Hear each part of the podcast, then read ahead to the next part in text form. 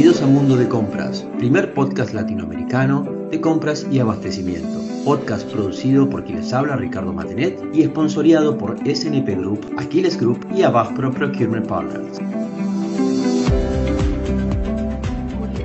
Bienvenidos, bienvenidos nuevamente a Mundo de Compras. Tenemos un episodio fuera de programa, un episodio especial que quería compartir con ustedes.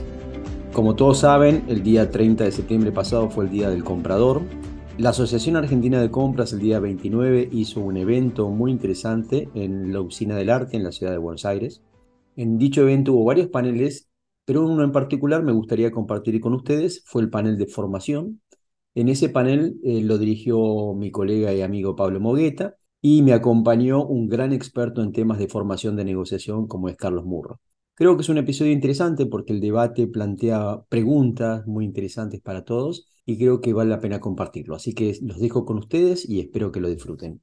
Muchas gracias. El siguiente panel eh, trata de formación y desarrollo del profesional de compras moderno. Quien está como moderador de este panel es Pablo Mogueta, director académico de la Asociación Argentina de Compras. Pablo, bienvenido. Bueno, gracias. Muchas gracias. Bueno, Buenas tardes a todos. Paso a presentar el panel de excelentísimos. A mi derecha, Carlos Murro, director de Negociemos México y Negociemos Argentina, que se dedica a la consultoría y capacitación en negociación, director del posgrado de negociación de la Universidad Católica Argentina. Y el amigo Ricardo Matenet, director de Abaspro, productor del podcast Mundo de Compras y Café con Comprador, consultor y formador de compras, hincha de boca. Sabía que el tono iba a venir. Bueno, y quien les habla, aparte de ser director académico de la CAM, 16 años en compras en diferentes empresas, crisis de los 40 y pandemia de por medio, me pasé el lado oscuro de la fuerza y ahora estoy en ventas. Vamos a arrancar un poquitito, como comentó Mica, vamos a hablar de la formación y desarrollo profesional. Y la idea, bueno, es pelotearlo con los muchachos que tienen mucha más experiencia que yo en esto y que nos cuenten su visión y su experiencia de un par de cosas que me gustaría charlar con ellos. La primera es, ¿qué necesidades formativas necesitan los compradores profesionales? Y ahí te tiro la pelota a vos, Ricardo. Bueno, primero que nada, gracias por estar acá. Lo segundo, para alguien que tiene muchos años acá en esto y batallando en compras, esto es un privilegio, ver esto. No tengo más que agradecer a la asociación, pero esto es un gran logro, eh, me parece genial, así que lo agradezco, me siento sumamente orgulloso de estar acá, así que gracias. Yendo a tu pregunta, es una pregunta que se abriría en muchas ramas, ¿Qué necesidades de formación? Alguien diría formaciones, habilidades blandas, habilidades duras, actitudinales, ¿cuáles de todas? Y, después me dirían, ¿para quién? ¿Para un junior? ¿Para un intermedio? ¿O para alguien que tiene 15 años? Entonces, yo abriría un poco la pregunta y te diría, lo cierto es que estoy seguro que el profesional de compras necesita formación. No tengo duda de lo que digo, pero ninguna duda vengo batallando. Yo tendré, no sé, 2.500 alumnos, no sé cuántos ya bajo al bajo atrás, ¿no? Muchos de ellos están acá. Y lo primero que me le pregunto a todos es cómo empezaron a comprar y, cómo aprendieron y de dónde aprendí. de mi jefe, de mi compañero. Entonces la pregunta que les hago después es, ¿y tu jefe y tu compañero de quién aprendieron? De su jefe y de su compañero. Y cuando pregunto para atrás, entonces esa persona hoy tiene 80 años. O sea que lo que vos aprendiste es lo mismo que se usaba hace 80 años. Entonces está claramente la respuesta es no, es una obviedad que no. Entonces la segunda pregunta que les hago es, ¿cuántos libros leíste de compras? Y empieza a hacerse un silencio grande en la sala. Entonces, sí, definitivamente hay necesidad de formación y estoy convencido de que sí. Déjame que te diga dos cosas. Dejaría dos cosas más porque no quiero parecer como profesor hablando demasiado, pero sí diría dos cosas. Formaciones técnicas son muy necesarias. Hay mucho para ver en formaciones técnicas y después en formaciones actitudinales y de gestión de equipo. Creo que hoy dos son dos grandes habilidades y por supuesto la de mi colega acá de negociación. Pero no dejaría esas tres áreas de complementar y cubrir en la formación de un buen comprador. Y vos, Carlos, supongamos te enfrentas con un comprador experimentado. ¿Vos decís que es necesario desarrollar habilidades en negociación? Sí, desde luego. Eh, mirá si te dijera que no. Estamos para eso, Carlos, por favor. bueno. Cabeciala. Bueno, no, sí, por supuesto. Lo primero cuando vos te, encontrás eh, o interactúas con un comprador experto, yo te digo la verdad, ¿no? Eh, te miran y te dicen, pero escúchame, ¿qué corno me vas a enseñar vos? ¿Te enfrentaste alguna vez con un proveedor? ¿Estás lidiando con todo esto todo el tiempo? Y lo cierto es que para mí siempre es importante incorporar habilidades de negociación. Vos fíjate, lo primero es entender el rol del comprador.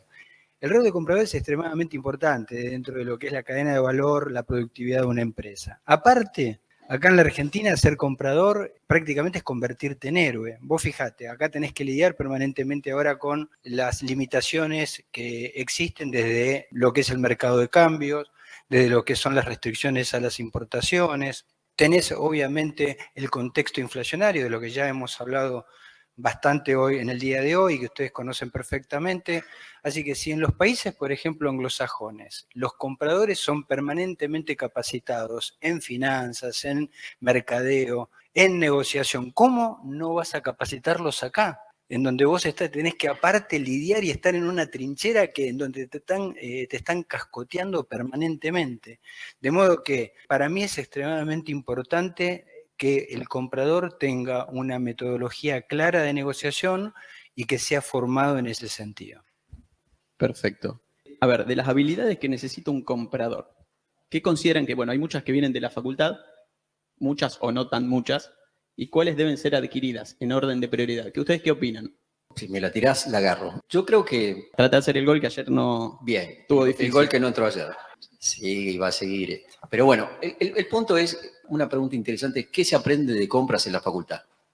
Nada, nada. ¿Qué se aprende de compras en el posgrado? Yo hice posgrado en el máster del IAE, nada. ¿Qué se aprende en la DITELA? Hasta ahora nada. No sé las demás, no sé el Austral, creo que el Austral tiene un programa ahora, pero en general está, es todo eso de compras y está metido en operaciones, está metido en supply chain un poquito, ¿sí? Pero de compras nada. Entonces, ya tenemos una brecha y ya tenemos un problema. ¿Qué aprendimos en la facultad? Sí, aprendimos de finanzas, aprendimos de estrategia, aprendimos de operaciones, aprendimos de supply chain, pero no aprendemos de compras.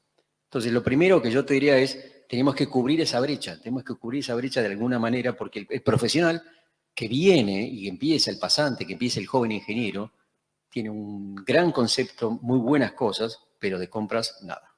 Y Carlos, ¿vos qué opinas?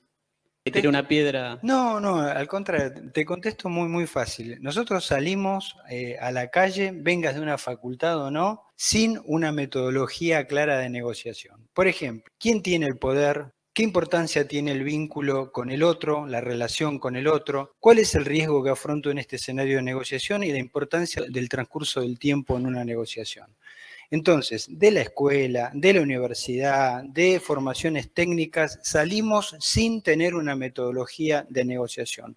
Una vez que vos te empezás a contestar estas preguntas que me hice recién, quién tiene el poder, cuál es la importancia de la relación, etcétera, bueno, tenés que definir cuál es tu estrategia para negociar. Y luego de que tenés tu estrategia, que por otro lado ya empezamos a tener como una suerte de conclusión profesional, estamos sensibilizando conceptos como poder, relación, tiempo y riesgo, tenemos que ver cómo lo hacemos, la técnica, la táctica. Bueno, lo cierto es que todos los compradores tienen una experiencia enorme a la hora de negociar pero a mi criterio, muy humildemente lo digo, le falta una metodología clara y simple de negociación, sobre todo para sus negociaciones más complejas. Y esto es común a todos, no hace falta eh, ser comprador. Todos salimos sin una metodología de negociación, porque así salimos a la calle desde donde vengamos. Entonces, mi propuesta es que las universidades, que los colegios empiecen a incorporar habilidades, aunque sea básicas, de negociación, porque esto no nos hace falta solamente para comprar, sino también para la vida. Sí, y si en caso que no aparezcan las universidades, está la CAM eh, para brindar el curso, ¿no? Por supuesto. Yo, quería complementar, porque me dejaste pensando, ¿no? Obviamente la facultad me da habilidades de números, numéricas en general y conceptuales, ¿no? Esta, esta idea de poder ver el bosque y el árbol a la vez y, en, y entender el impacto la, la, interconexión de las cosas. Pero necesito después entender las herramientas de compra, necesito entender los procesos, necesito entender por qué hago lo que hago, ¿no? Y esto es interesante porque el comprador, yo le llamo el comprador empírico, el que aprendió del jefe, del jefe, del jefe, del compañero, sabe hacer las cosas, pero no tiene ni tiempo de cuestionarse por qué se hacen así y si se podrían hacer mejor. Y después cuando le dicen que compras es lento o que compras no genera valor, no siquiera tiene tiempo de pensar por qué no está cumpliendo con lo que está cumpliendo. Entonces me parece sumamente importante la, la formación, no solamente de la avanzada, sino la de base para entender por qué hago lo que hago, para después recién poder preguntarme cómo puedo mejorar para arriba. ¿no? En términos específicos, obviamente, finanzas me parece muy clave. Creo que hay enorme cantidad de compradores que le tiras una comparativa y no sabe comparar entre dos precios y uno de cuenta de futuro y es una forma de cuento simple. Creo que hay una enorme cantidad de compradores que no entienden el impacto o el impacto de una curva ABC y de ver el todo. Podríamos estar horas, ¿no? Pero creo que sí es importante entender, siempre me gusta esa matriz que es qué es lo que sé que sé, lo que sé que no sé lo que no sé que no sé. Eso es lo que más me preocupa, ¿no? Cuando no sé que no sé algo y cuando me enfrento con un gerente de compras, que quizás sea tu próxima pregunta, es cómo debería manejar esto un gerente de compras. Y muchas veces me pasa que el gerente de compras tampoco hizo, no está formado. Y le da vergüenza, le da vergüenza contratar formación para su gente porque él no sabe qué es lo que van a aprender y él debería haberlo aprendido también. Que cayó en la trampa de haber sido formado por su jefe o por sus compañeros. ¿Se entiende? Perfecto, y me spoileaste la pregunta. Porque la pregunta es más profunda. Sí. Bueno, y la pregunta es, ¿cuál es el rol del gerente de compra para estimular la capacitación, Carlos? ¿Vos qué, qué opinás? El rol es de liderazgo. Primero, obviamente, eh, irradiar a su gente eh, la importancia del rol del comprador. Y en segundo lugar, detectar cuáles son las falencias o las habilidades a incorporar de acuerdo al contexto que cada uno tenga, ¿correcto? De su empresa, del mercado en el que actúe, los proveedores con los que está lidiando, los usuarios. Entonces, a partir de ese momento, incorporarlos, incorporar a su gente a la formación formal en negociación. Y esto no implica eh, ningún tipo de revolución, sino al contrario, es sumar técnicas y habilidades para negociar mejor, de los cuales obviamente va a sacar provecho no solamente el gerente, sino también toda la organización, porque de por sí ya vamos a tener una metodología de negociación homologada. No, creo que lo que dijo es perfecto, no, no, no tengo nada que añadir, está perfecto. Bueno, cuando hablamos de formación de un comprador, muchas veces las empresas, es algo que yo veo, dicen, pongámosle un tutor, en donde ponen a disposición otro comprador, en el cual muchas veces está prendido fuego, y le dicen, tenés dos meses para que él aprenda a comprar. Un chico recién recibido de la facultad. Ricardo, ¿qué opinas? ¿Tutor formado o no tutor formado? Y muchas veces es subformado, no sé, no quiero Hay como una estrategia que está muy buena, grandes compañías multinacionales se llaman train de trainers o train de buyer, ¿no? Es decir, tengo una alta rotación o tengo un equipo muy grande y tengo frecuentemente que formar juniors. Entonces, ¿qué hago? Le doy dentro de la descripción del puesto un comprador senior, lo formo para que forme. Entonces lo pongo como tutor. Esa estrategia me encanta, es una estrategia que ayuda a transmitir primero cultura, conocimiento y debidamente formado. Lo que no me gusta es el tutor de tutor, o sea, el tutor criado de tutor, de tutor, de tutor, de tutor, no como esas, creo que se llama endogenesia, ¿no? Cuando uno se casa con el primo y tienen hijos con el primo y terminan haciendo... Pero, perdón, perdón, si es muy gráfico mi ejemplo. Sí, sí, sí. Disculpas. Pero lo que digo sí, creo que está bueno la idea de, grandes compañías empezar a tener su propia escuela de compras, ¿no? Su, procurement school me parece muy buena idea y empezar a tener materiales estandarizados, porque hay una cosa interesante en la formación, que no es solamente conocimiento, sino es crear un lenguaje común. Cuando yo tengo la tribu de compras, tiene un lenguaje común, la velocidad con que esa tribu se maneja, la coherencia, la cohesión que tiene, el espíritu de grupo que logra, es muy interesante. A ver, muchas veces tienen un tutor dos meses que lo están capacitando, pero más que nada lo capacitan para aprender a usar el sistema que use esa empresa de compras y no mucho más.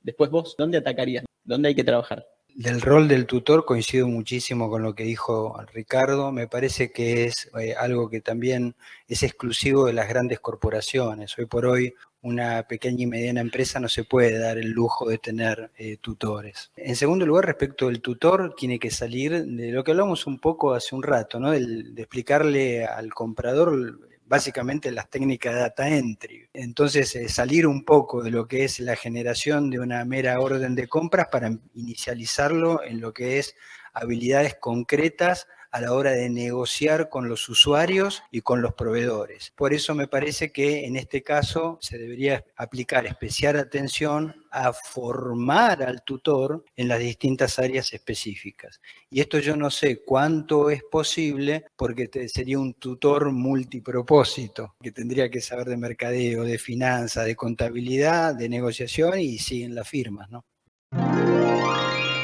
Ahora damos espacio a nuestros auspiciantes. En Abaspro nos dedicamos al crecimiento de la profesión de compras y al aumento de valor creado. Estamos orgullosos de apoyar el trabajo de Mundo de Compras por la calidad de sus contenidos y entrevistados.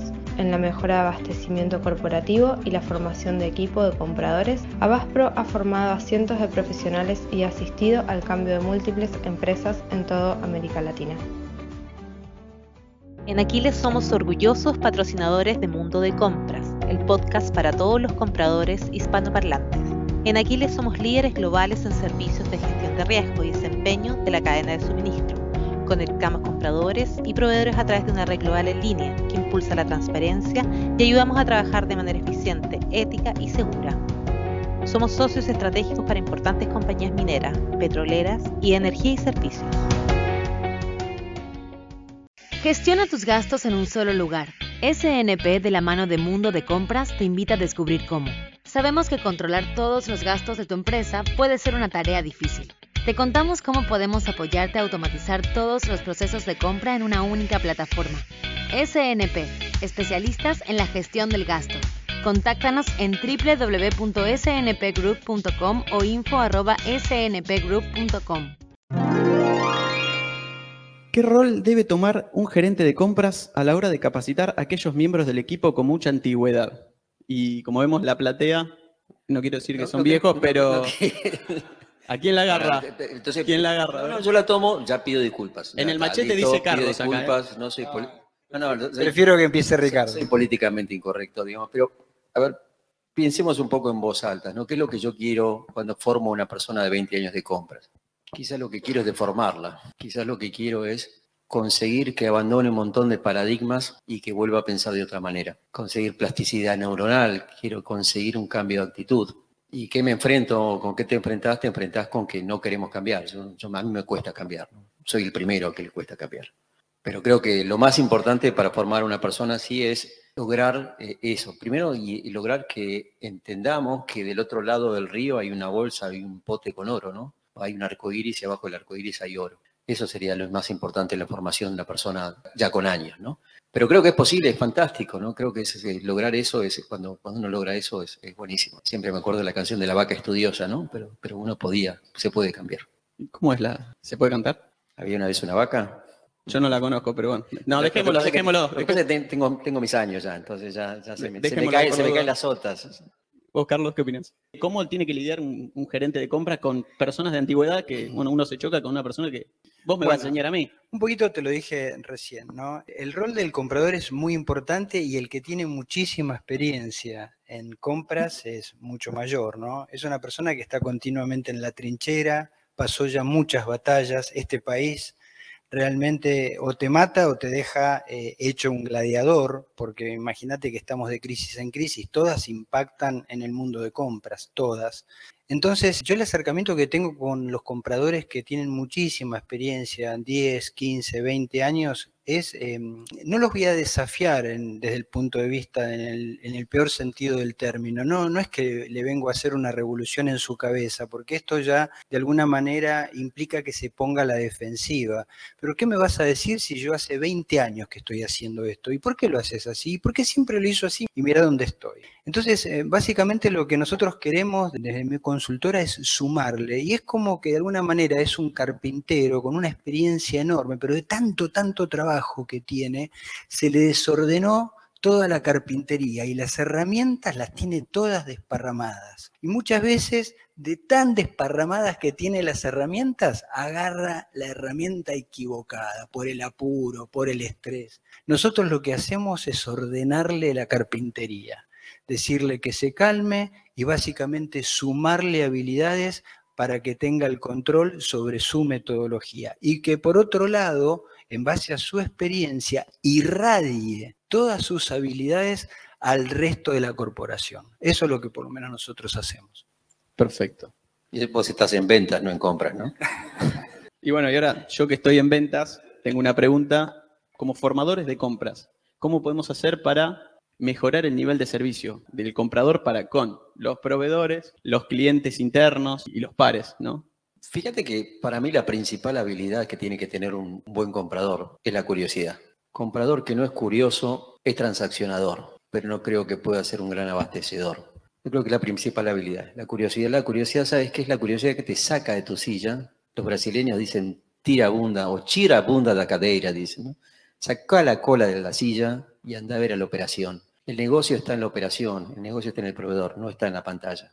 Entonces, la, verdad que eh, si me preguntas a mí, eso es lo, fundamental. La motivación es la curiosidad, ir, ver y explorar. Ahí está, si vos entendés la realidad del otro, por qué el otro te pide las cosas como te pide, por, lo, por qué tiene el desbol en la planificación que tiene.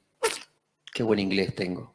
se entendió perfecto. Se entiende, sí, sí, se entiende. Viví en Inglaterra tres años. Entonces, te quería decir eso, te quería decir que es, es esa habilidad de salir y, y curiosear y mirar y entender la realidad del otro y el otro te va a entender a vos. Sí, estoy 100% de acuerdo. Ahora, tirale el pase, a ver si el delantero... ¿Cómo lo harías vos? Bueno, eh, lo que haría yo es que entender la realidad de cada comprador en cada empresa, que es completamente distinta. Entonces, lo primero que tenés que hacer es ver dónde está parado ese comprador y básicamente con qué procedimiento está lidiando. ¿Por qué? Porque muchas veces lo que hacen sobre todo las grandes corporaciones es importar los procedimientos de sus casas matrices y acá en Argentina no pega ni con cola. Entonces empiezan a tener dificultades a la hora de negociar con sus este, proveedores, pero a partir de procedimientos que son muy poco realistas y muy poco amigables. Entonces, cuando vos entendés la cultura de la corporación y básicamente dónde está parado el comprador, es donde podés brindar un servicio que es aparte de ser legítimo, es realista. Lo que tratamos de hacer es ponernos en la cabeza de cada comprador real, de cada corporación real. Una visión que yo tengo es que últimamente hay mucha rotación de compradores, lo cual genera que aprendan de muchos rubros, pero por otro lado quizás no se especialicen. ¿Cuál es la visión de ustedes de eso? Si querés arrancar, Carlos, vos que siempre nos hacemos arrancar a... Como te dejo tomar a vos. Ah, pero me encanta que arranque Ricardo. Eh, la rotación. Justo hoy estaba hablando con compradores muy, muy importantes que me estaban, justo me están diciendo, sí, que están hablando de la rotación y se quieren morir. Tiene una cosa cultural ahora que hace que exista muchísima rotación, pero muchísima rotación no de compradores, de todos lados, de esposa, de esposa, de, de todo. Entonces, esto desde el punto de vista de la cultura de compras es un problema es un problema. Imagínate, vos formás eh, a eh, un joven profesional y lo formás en serio. Y eh, al mes te dice, chao, me fui, listo, no, no estoy. Con lo cual, mi visión, y creo que te lo había comentado, mi visión es que la rotación realmente tiene un efecto negativo en la organización, al menos desde el punto de vista de compras. Entonces acá, ¿qué es lo que entra a jugar? Me parece que entra a jugar cuestiones que están por afuera de lo que es la habilidad de formación en negociación específica, sino que tiene que ver con incentivos, que tiene que ver con motivación, con desarrollo y que puedan ser entendidos de manera cabal por el comprador.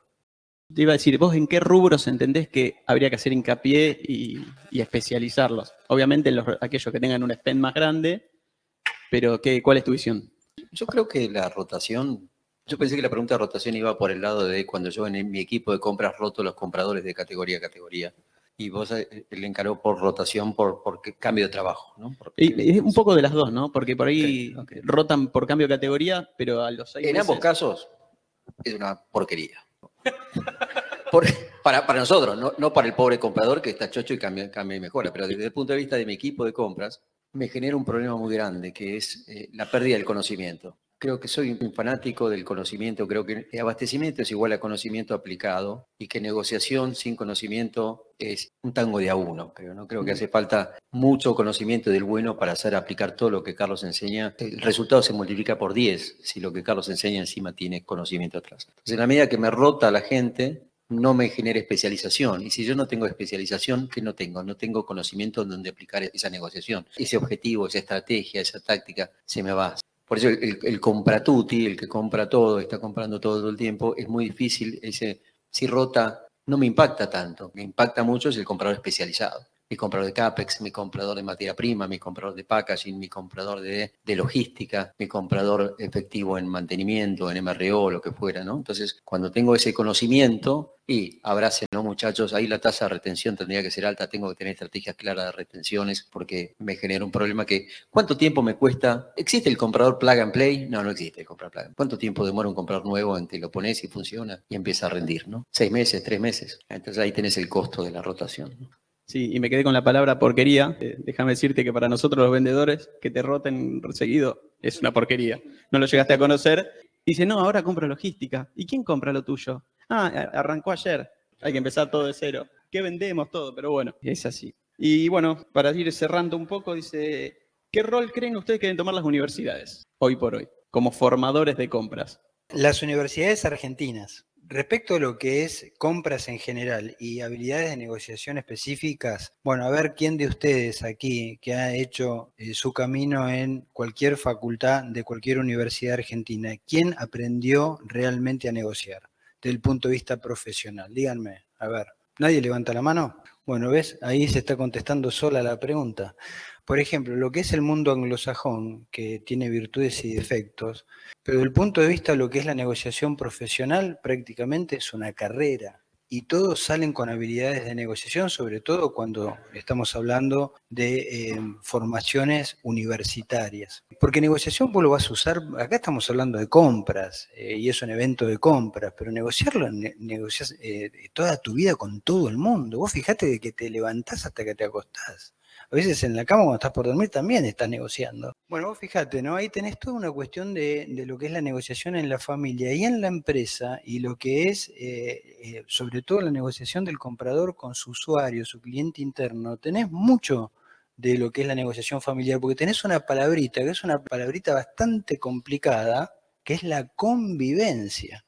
Vos fíjate que muchas veces el comprador, discúlpame que me haya derivado un poco, pero muchas veces el comprador prefiere negociar con los proveedores y no con su usuario, porque al otro día lo tiene que ver y a la semana lo tiene que volver a ver y al año capaz que también. Entonces, eh, esto es algo que de alguna manera le agrega un factor de complejidad que también es necesario ver. Y vos nunca, nunca en ningún lado lo aprendés a esto no te forman. Así que, bueno, la invitación que hago a nuestros contenidos académicos es obviamente incorporar este tipo de habilidades y obviamente las instrucciones en o formaciones eh, que estamos hablando con Ricardo se hacen generalmente, bueno, ustedes tienen, pero las hacen in company o las hacen a través de seminarios, etcétera. Con lo cual la tienen que salir a buscar por fuera de lo que es nuestro ámbito educativo formal. Bueno, y ya minuto 90, termina el partido el arquero desparramado en el piso. Para terminar, decir, bueno, ¿cuál es el rol? Él habló de las universidades, por ahí hablar de, nuestro rol, de los formadores, sí, de las universidades dedicadas a esto o las asociaciones, y el, de, ustedes, básicamente. Me, gustaría, tu pregunta ya está universidad separada, me gustaría entonces ponerle tres patas, si querés. La pata del comprador, o sea, mírate al espejo, que sería la primera. ¿Cuál es mi rol yo como comprador de formación? Cuando me veo al espejo, ¿qué veo y qué necesito? Creo que es la primera, la autopregunta. Porque si esa no la respondemos, le tiramos la culpa al otro, ¿no? A la universidad, esto que no lo tengo. Entonces, la primera. La segunda sería, ¿qué hacen los privados, como Carlos, como yo, consultores o empresas independientes, los que hacemos certificaciones o lo que fuera? Segunda parte, creo que deberíamos especializarnos en traer contenidos buenos y, y traer lo que está de punta. ¿Qué deberían ser las asociaciones? Genial el trabajo que está haciendo nuestra asociación. Genial, genial, genial, lo repito cuatro veces porque me parece muy bueno. Es esto de poner en el tapete que la asociación tiene que validar ese conocimiento, informalizarlo, asegurarse que sea de calidad y que sea de acceso fácil a todo el mundo. Los cursos de la, asociación tienen muy buenos niveles de precios porque tienen que ser accesibles para la base. Me parece que está muy bien. Y después, la tercera parte es hay otros, hay otros generadores de contenido. LinkedIn hay un montón de contenido. Hay contenido gratuito en los podcasts. Hay contenidos que, la gente tiene que, si quiere, está a su disposición. Por eso la primera pregunta es el espejo. Muchachos, los quiero agradecer. Creo que ganamos 4-5-0, ¿no? Como en Brasil va a ser. Eh, dejémoslo ahí. Muchas gracias, muchachos. Bueno, gracias a ustedes. Gracias. Muchas gracias, chicos. Gracias. Esperamos que este episodio te haya gustado. Si es así, por favor, déjanos tus comentarios en la plataforma de streaming y coméntalo con tus colegas compradores. Si quieres dejarnos ideas o sugerencias, escríbenos a podcast.baspro.com.ar.